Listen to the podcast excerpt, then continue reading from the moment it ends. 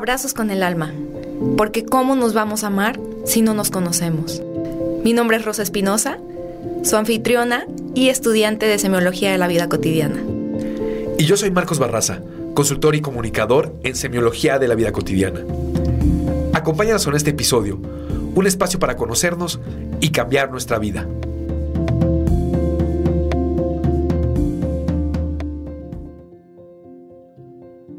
Hola, bienvenidos a nuestro episodio número 6. Ya el 6, qué rápido, qué emoción. Muchas gracias por estarnos escuchando de nuevo. Mi nombre es Rosa Espinosa y soy estudiante de semiología de la vida cotidiana. Bienvenidos, gracias por estar con nosotros. Yo soy Marcos Barraza, consultor y comunicador en semiología de la vida cotidiana. Marquitos, hoy traemos un tema padrísimo. Padrísimo es el tema que me mueve a mí. Es, ¿qué es el amor? Vaya, vaya, es un tema para muchos episodios, Rose. No sé si nos alcance en uno solo. Construir algo tan sofisticado. ¿Qué es el amor? Hagámoslo con amor, Rosita. Que alguien me diga qué es el amor. Está bien difícil. La búsqueda de todos los seres, de poetas, músicos, trovadores. Así es, Marquitos. La gran pregunta. La gran pregunta. Y bueno, me gustaría comenzar este episodio compartiendo un aforismo que me encanta sobre el amor. Dice, ama a todos y a todo, pero no te apegues a nada ni a nadie. Es correcto. Ah, la verdad es que estaría padrísimo preguntarles para que nos escriban a través de nuestras redes sociales, en Instagram, Abrazos con el Alma. ¿Qué piensan ustedes que es el amor? ¿Qué significa el amor para, para ti? Em, si ya está, ya sea que estés viviendo la flor del enamoramiento, fíjate la diferencia, ¿eh? enamoramiento, amor, o que estés en un proceso donde pareciera ser que el amor te cerró las puertas. ¿Qué significa el amor para, para cada uno de ustedes? Parece un concepto romántico, ¿no? Cuando se habla de amor, por ejemplo, hace poco en mi, en mi trabajo hicimos un, um, una lluvia de ideas donde hacíamos como nuestro uh, contrato social, nuestro código de ética, ¿no? Y en esta lluvia de ideas pegamos post-its en la pared con palabras que se nos vinieran a la mente refiriéndonos a cómo queríamos comprometernos, cómo queríamos construir esta confianza en el equipo. Yo puse la palabra amor. No la, no la, no la pudimos clasificar en ninguna, en ninguno de los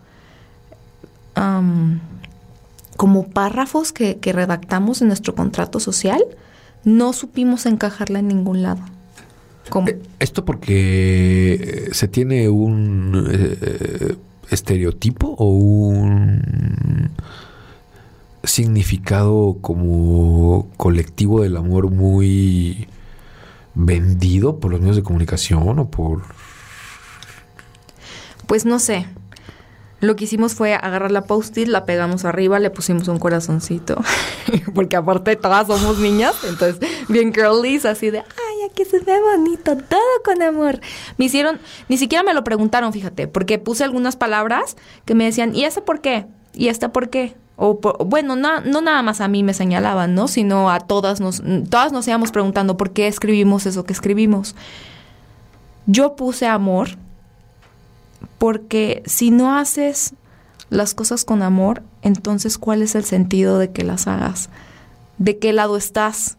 También existen estas teorías de o lo haces con amor o lo haces con miedo. Este video tan increíble, no sé si lo han visto, si han tenido la oportunidad de verlo, es un video de, eh, que da Jim Carrey en una lo expone en una universidad para unos graduados y dice que hay dos, solamente dos formatos de hacer las cosas. O es con amor o es con miedo. Pero quiero que en este episodio nos salgamos de la redundancia del amor utópico, del amor romántico, pasional. ¿Qué es el amor según semiología de la vida cotidiana, Marquitos? Mm, eh, y para comenzar, para abrir este... Es curioso, abrir este boquete en el madriguero, digo, en la, en la madriguera donde cae Alicia. Desde el punto de vista de semiología de la vida cotidiana, el amor es el anhelo de plenitud de ser. Fíjate muy bien el constructo semántico, anhelo de plenitud de ser. En esa hipótesis o con esta teoría, el amor es lo que nos trajo, nos dio vida. Tú te engendraste y todos nos engendramos desde nuestra propia decisión, desde donde sea que vengamos, por el anhelo de plenitud de ser, por ser la mejor versión, lo más alto que podemos llegar a ser. El amor es lo que mueve al universo. Si el universo quiere ser algo, lo hace por amor. Marcos, hay un aforismo que dice, si no es con amor, entonces ¿te, ¿te acuerdas? Sí, si no es con si no es si no eres tú, entonces ¿quién? Si no es ahora, entonces ¿cuándo? Y si no es con amor, entonces ¿cómo? Exacto. Pues como dice la indicación.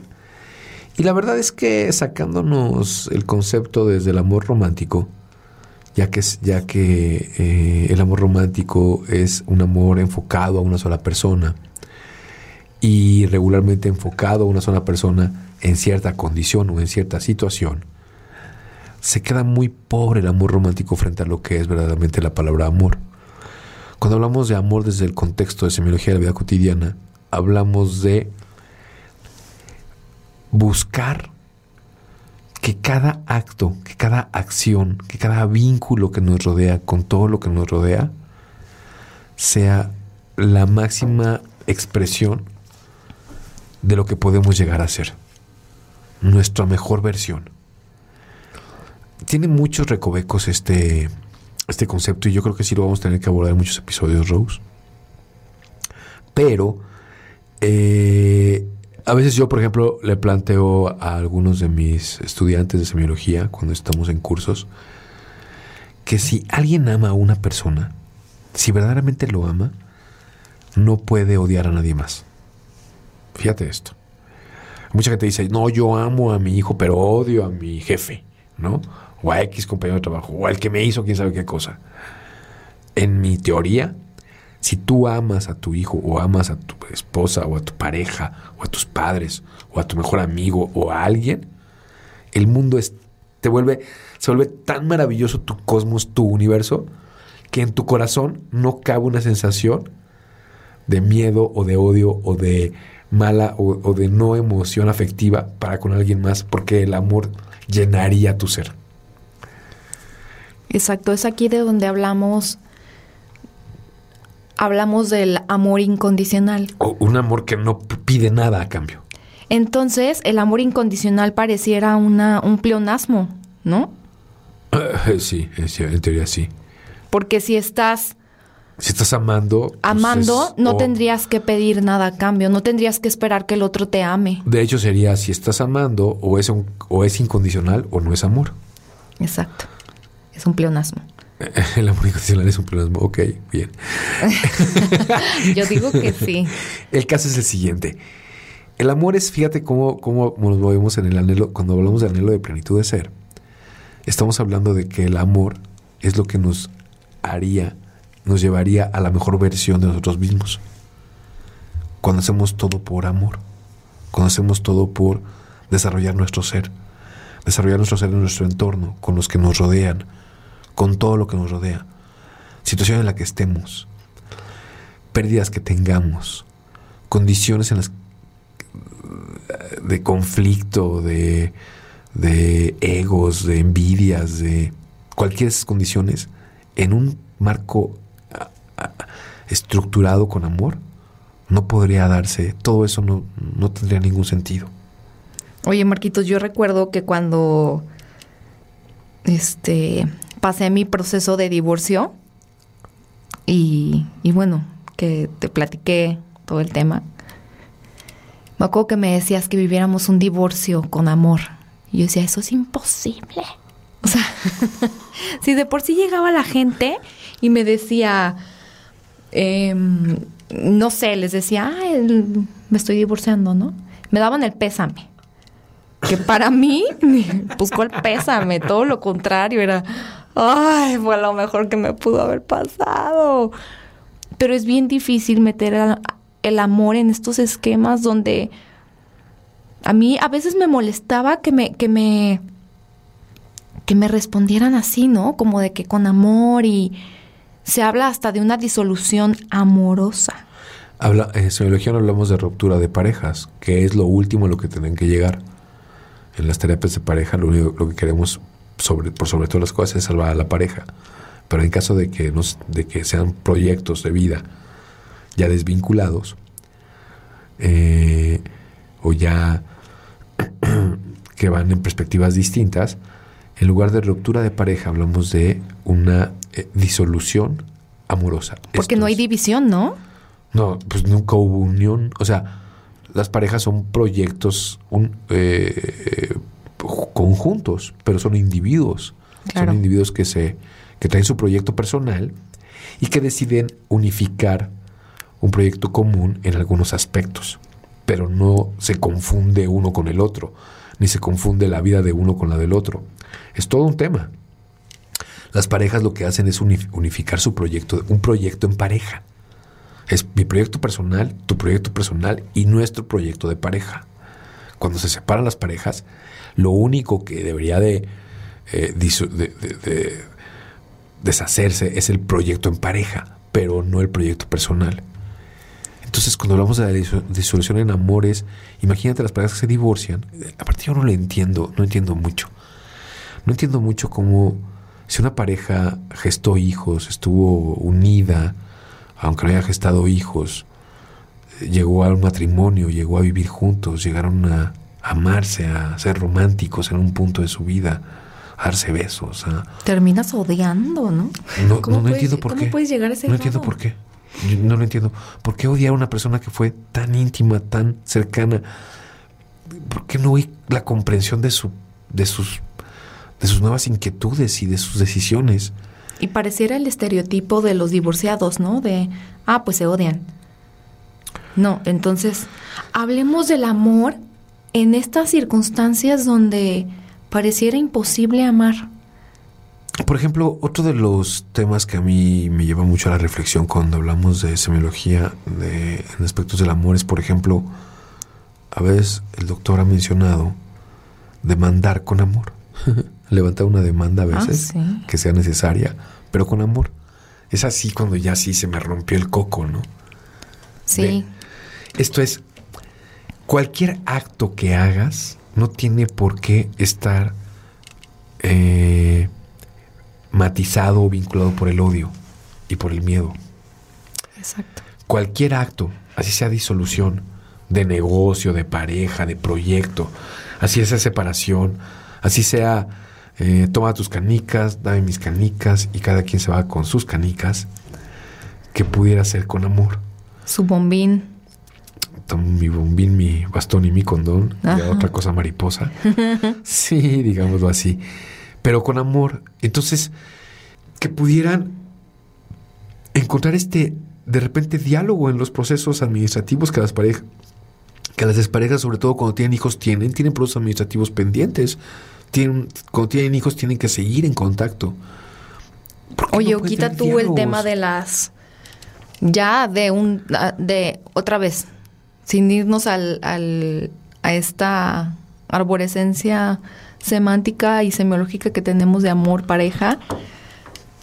En mi caso, ¿te acuerdas que te platicaba de una persona que, que me estaba ahí como molestando y que tú me decías que resolviera el tema con amor? Que le agradeciera al universo por esta experiencia que, que esta persona me estaba brindando y yo decía, no, no, espérame, esto es imposible. ¿Cómo voy a amar a mi casi peor enemiga en ese entonces? No, yo no me la podía creer. Claro que ahorita me cuestiono, ya con la sangre fría, me cuestiono después de un tiempo de que la situación pasó. Y en verdad he volteado al pasado a ver que no fue tan malo y que no, en realidad no la odié, o que en realidad sí fue un actante en mi vida, fue alguien que me enseñó y que gracias a que esa persona se fue de mi vida, lograron entrar nuevas y estamos bendecidísimos por estas nuevas personas que entraron. A lo mejor era como el, el, el costo, ¿no? Toda, toda lección, toda, perdón, toda experiencia debería de traernos esa enseñanza. De hecho, cada vez que sueltas algo, tienes las manos libres para lo que viene. Exacto. Y fíjate que alcanza para, para que abras, abramos temáticas para otros episodios del valor de los actantes. Sí. Como toda persona que te genera un conflicto, lo único que está haciendo es cuestionar tu conciencia, cuestionar tu nivel de conciencia. Cualquier persona o cualquier conflicto con persona o no, está cuestionando, cuando hay un conflicto, cuando hay un tema que te, que te genera una emoción negativa, lo único que está haciendo es cuestionar tu nivel de conciencia. Y entonces, cuando te das cuenta que trascendiendo esa emoción negativa, has elevado tu nivel de conciencia, esta persona que es un conflicto, esa situación que se vuelve un conflicto, se convierte en una bendición. ¿Por qué? Porque fue un profesor de la materia difícil que vino a ayudarte a, pasarla. a decirte, hasta aquí llega tu nivel de conciencia, si me trasciendes o trasciendes esta situación, elevas tu nivel de conciencia. Y eso se vuelve una bendición. Desde una perspectiva de amor, todo puede ser una bendición. Exacto. Entonces, por ejemplo, si este aforismo dice, ama a todos el y a todo, todo el tiempo, ama a todos y a todo, todo el tiempo, pero no te apegues a nadie ni a nada nunca. ¿Y cómo amar, Marcos, a, a tu violador? Eh, abres todo un boquete para todo un episodio con respecto a, a cómo trascender el odio, que yo pienso que el odio es un amor confundido. ¡Qué horror! no. no, ya me metiste en un caos existencial. Es lo que yo creo. Yo me acuerdo que una vez me platicabas, bueno, en una reunión nos platicabas a unos amigos de a mí, de una película, tus películas mafufas que te encantan ver, qué horror. No las vean. No, ya sé, no las vean, por favor, ¿eh? En serio. Pero vamos a ejemplificar con... Es horrible este concepto, pero Marcos platicaba de la película del cien pies humano, algo así. No, no, no. Eh, eh, es, de hecho, la película de cien pies humano sigue siendo muy light frente a esa que les comentaba. Ah, la de la de la de la persona que descuartizaba y le quitaba los miembros a Rosita, me cae que ¿Qué tiene? Bueno, vamos, es que quiero ponerme en los zapatos de esta persona de decir cómo perdonas, cómo amas a pesar de que te estén mutilando. Eh, sí, sin duda. Y sin duda se abre para un capítulo, para capítulos preciosos, el tema de los actantes. Es un actante. Es un actante que cuestiona la conciencia. La película se llama Ramilletes de carne y Ah, esa, esa. Es japonesa. Vean, se sabe todas las, las de Es, cine- terror. es cinegor, no vale la pena verlo. Hay que tener eh, un tremendo hígado para verlo. Y está en un mood, no sé qué tipo de mood en la vida. Yo, de hecho, confieso que no pude terminar de verla. Es una película muy fuerte. Pero en un contexto eh, trascendental, existencial, ¿por qué dos personas o dos almas deciden vivir una experiencia de este nivel? ¿Por qué de repente dos conciencias, ya sea la víctima o el victimario, viven una experiencia tan trascendental en una sola noche que acaba con la vida de la víctima y sin duda toca la vida del victimario? Ah, ¿Por qué deciden, por qué, por qué pasan estas cosas en un contexto, en un mundo como el que vivimos? Me haces pensar, me haces recordar una de mis primeras terapias ah, incidental, donde me topé con un muchacho que asumió que era sicario. ¿no? Bueno, él decía que el primo de un amigo. Este. Ojalá que no te esté escuchando. ¿eh? Ay, mi vida. Pues fíjate que desde aquí todo mi amor. Porque imagínate el tema cuando el amor tienes que dártelo a ti mismo y tienes que quitarte el sentimiento de culpa de lo que hayas hecho. Esa es la gran pregunta. vamos a... Vale la pena que tomemos otros episodios con este episodio, que sigamos estructurando bien este episodio. Se queda como abierto de cuajo, porque vale la pena explorar lo que significa amar a tus actantes, amar a la persona que más daño te ha hecho, amar tu vida independientemente de tus culpas y encontrar el perdón como otra pieza fundamental, el amor y el perdón como las dos piezas fundamentales para llevar la vida a su máximo esplendor.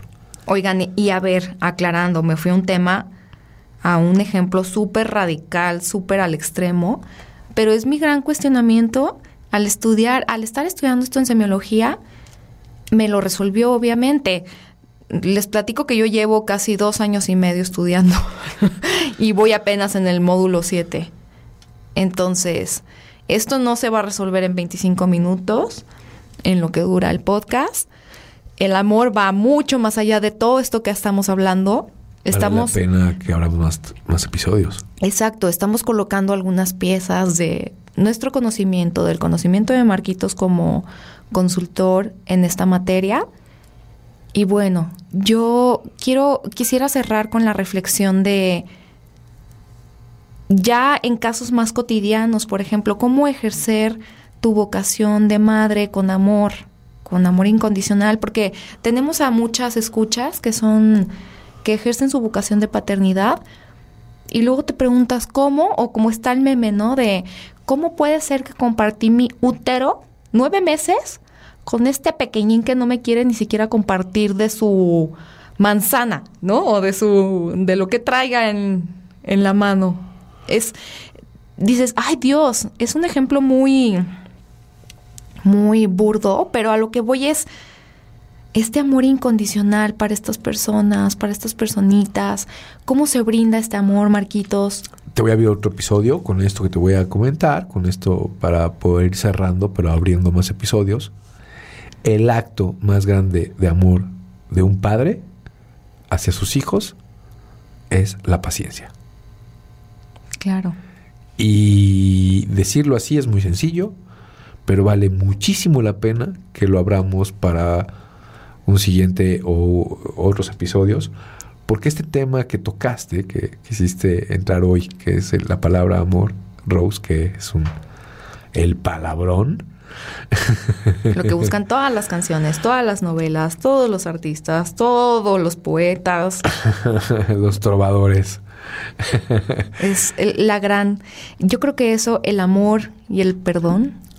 No confundamos. Son los grandes términos y también, pongámoslo también en otro episodio que vale. De aquí se abrirán.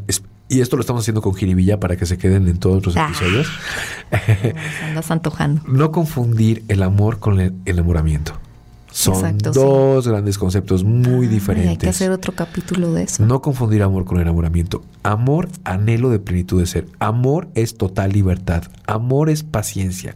Amor es comprender totalmente al otro. Y la situación que está nada más para desarrollar mi conciencia en su máxima plenitud. Marquitos, el siguiente episodio va a tratar de las siete fuentes del amor incondicional de acuerdo al modelo educativo de semiología de la vida cotidiana. ¿Cuáles son, dinos rápido, cuáles son esas siete fuentes del amor incondicional? Les llamamos siete fuentes del amor incondicional o siete fuentes del, sentido de pertenencia. Cuando alguien se atreve, mm, cuando las podemos colocar más bien, no es que te atrevas o no, vale, mucho la pena. Cuando las podemos colocar en nuestras actitudes cotidianas, transformamos nuestra vida. Estamos hablando de afecto, apoyo, comprensión, placer, inspiración, conocimiento y reconocimiento. Otorgar todo el tiempo a nosotros mismos y a los que nos rodean que cada acción lleve matizada o completamente una o más de una de estas fuentes. Fuentes del sentido de pertenencia. Exacto. Es bellísimo conocer esto. Se los advierto, se van a enamorar no se crean, no, sin enamoramiento, con amor, se van a, van a amar las siete fuentes del sentido de pertenencia, las siete fuentes del amor incondicional, las vamos a ver en nuestro siguiente capítulo. Y bueno, nada más para antojárselas un poquito, estas siete fuentes se deben proporcionar a los niños en su infancia temprana de los 0 a los 7 años. Yo estoy intentándola, intentándolo, claro, obviamente con, con mis hijos, es difícil. Es muy difícil. La, eh, el verdadero consejo, bueno, no sé si es dar consejos o no, pero la recomendación más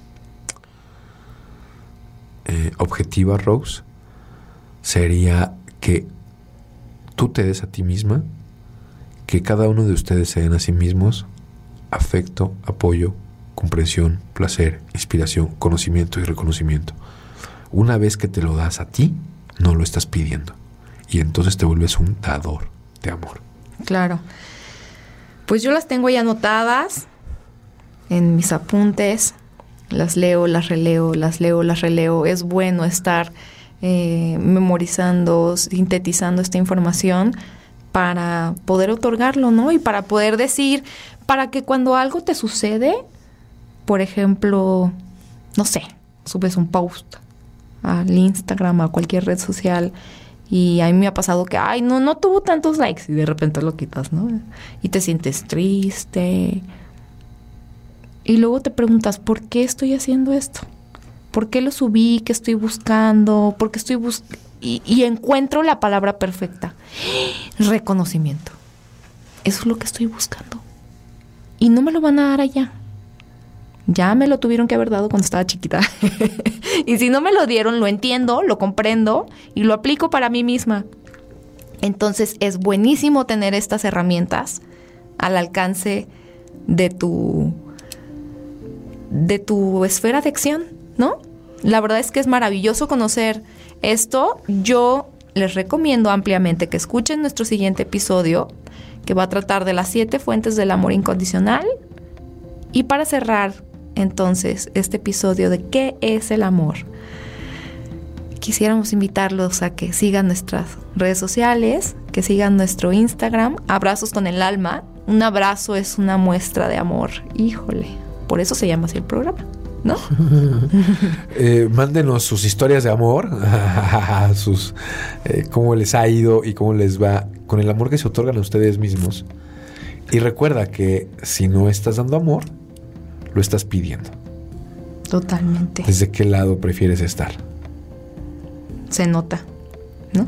Es evidente, sí. Es evidente. Pues muchísimas gracias por habernos acompañado en este episodio. Les mandamos un abrazo lleno, lleno de amor. Abrazos con el alma. La plenitud se siembra en el alma. Conócete, ámate y abraza todo lo que te rodea.